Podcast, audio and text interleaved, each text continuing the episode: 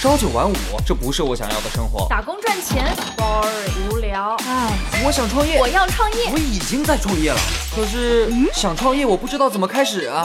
产品流量、商业模式这些我都不是很懂啊。营销管理、运营、销售，这这里头学问太大了，怎么办啊？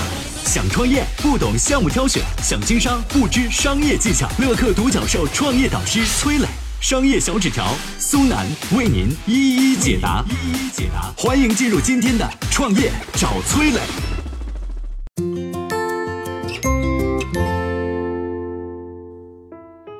最近上海试点垃圾分类，这背后隐藏着怎样的创业机会？为什么说一线城市的商机往往就是二三线城市的机会？什么叫时光机器理论？创业者又该怎么用好时光机器理论呢？有请崔磊，有请崔磊。前段时间呢，上海推出了史上最严的垃圾分类的规定，这让垃圾分类这个话题瞬间上了热搜榜。据说现在在上海晚上到七点钟，小区的大妈都不去跳广场舞了，全部守在垃圾桶旁边，看到来扔垃圾的，上去就是一顿灵魂拷问：来，垃圾过来，来来来，垃圾到这里来，你是什么垃圾？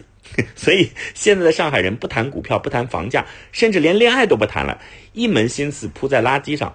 如果你没有扔对垃圾，个人罚款最高两百。如果是单位，最高罚五万。所以呢，网上甚至出现了垃圾分类的段子，比如说，猪吃的是垃圾，猪不吃的干垃圾，猪吃了会死的有害垃圾，卖了可以买猪的可回收垃圾。你看啊，只要设身处地的为猪着想，干湿垃圾的分类就不用怕了。你可别笑上海人啊，你们的城市接下来很可能就会实行垃圾分类的政策了。现在北京已经在上海之后开始实施了。当然呢，垃圾可不只是分类，它还带来了更多的赚钱机会。在淘宝上，早在五月份，关于分类垃圾桶的搜索量就大涨了三倍，成交量上涨了超过百分之七十。整个六月份，淘宝的家用垃圾桶卖了三百万只，平均一秒卖一只，很多商家直接卖断货。饿了么还在它的跑腿板块当中新增了一个叫做代扔垃圾的服务，每单十二块钱，甚至还催生了一个新的职业，什么呢？代收垃圾网约工。说白了啊，就是客户线上预约，线下废品小哥上门回收，只要你勤快一点，轻松月入过万。那垃圾分类政策下会有哪些创业机会呢？我觉得啊，最主要的还是跟垃圾分类相关的环卫设备，比如对于家庭来说，厨房垃圾是最难处理的，有很多水分，而且还容易滋生细菌啊、飞虫啊，还会有异味。那怎么处理厨房垃圾呢？有不少消费者就去购买了，号称可以把厨房垃圾打碎成粉末。排入下水道的这个垃圾粉碎机，就是这么一款机器，可以卖到上千块钱，价格不便宜啊。但是很多商家依然卖断了货。再比如说啊，像网上还有一款可以分装干湿垃圾的垃圾桶，价格八十块钱，是普通垃圾桶价格的八倍，但是呢，仍然一个月卖了五千个以上。东吴证券有一组数据，垃圾分类的新政会带来环卫设备需求量大幅度提升，全国推广以后，预计会新增三千八百亿的市场空间。想一想，如果你的城市推行垃圾分类的政策，是不是可以提前抓住机会，做一些和垃圾分类设备相关的生意呢？说不定啊，这就是一个赚钱的方向。当然了，如果呢，你觉得这个垃圾分类设备相关的生意门槛有点高，我再来给您个建议啊，是关于垃圾回收的。我们看过去的垃圾是先进入垃圾桶，然后再到中转站，最后呢被填埋或者焚烧。因为垃圾前期没有分类，所以回收企业只能和中转站或者是垃圾场合作。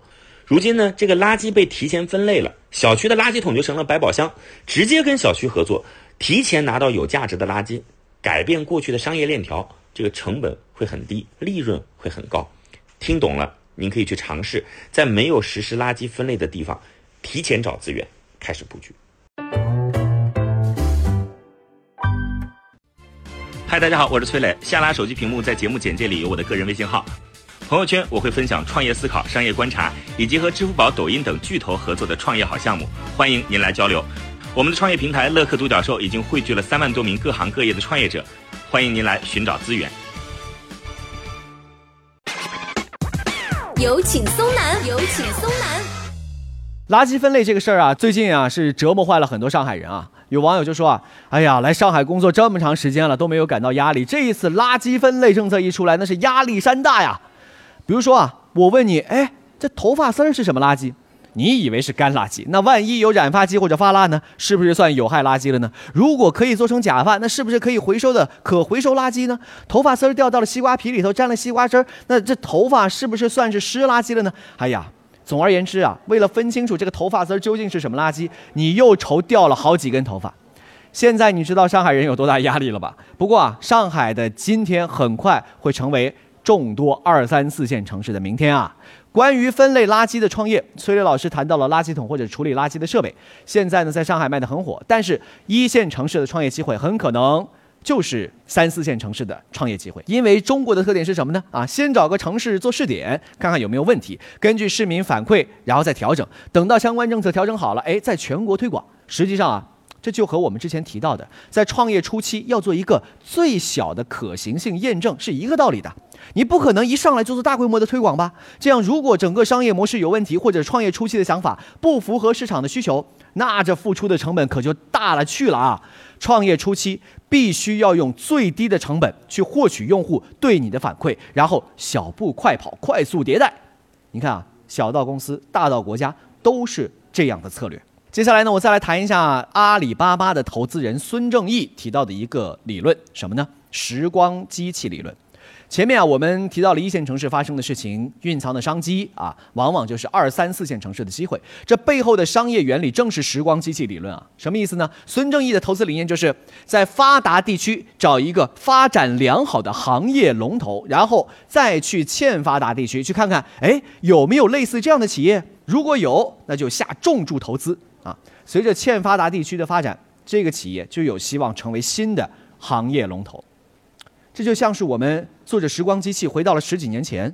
如果你能有幸真的这样穿越回去，你会选择干嘛呢？反正不管是炒股票、买房，那肯定是无往不利啊！哈哈。对于创业者来说，孙正义的整套理论同样适用，因为中国市场那真是太大了，一线城市跟三四线城市比。它就像是发达国家跟发展中国家相似的啊，所以在一线城市火起来的项目出现的商机，随着时间的发展，那会进一步渗透到二三四线城市。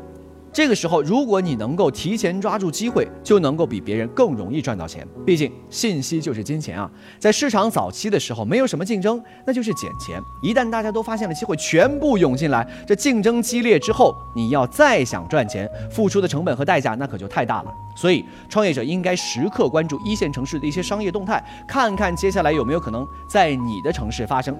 比如说像垃圾分类这个事儿啊，我觉得就很有可能会传导到二三四线城市。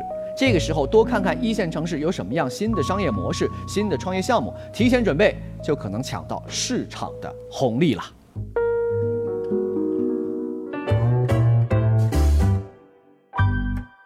我曾经呢跟很多创业者沟通过，发现创业者最大的痛点就是缺少资源、缺少链接。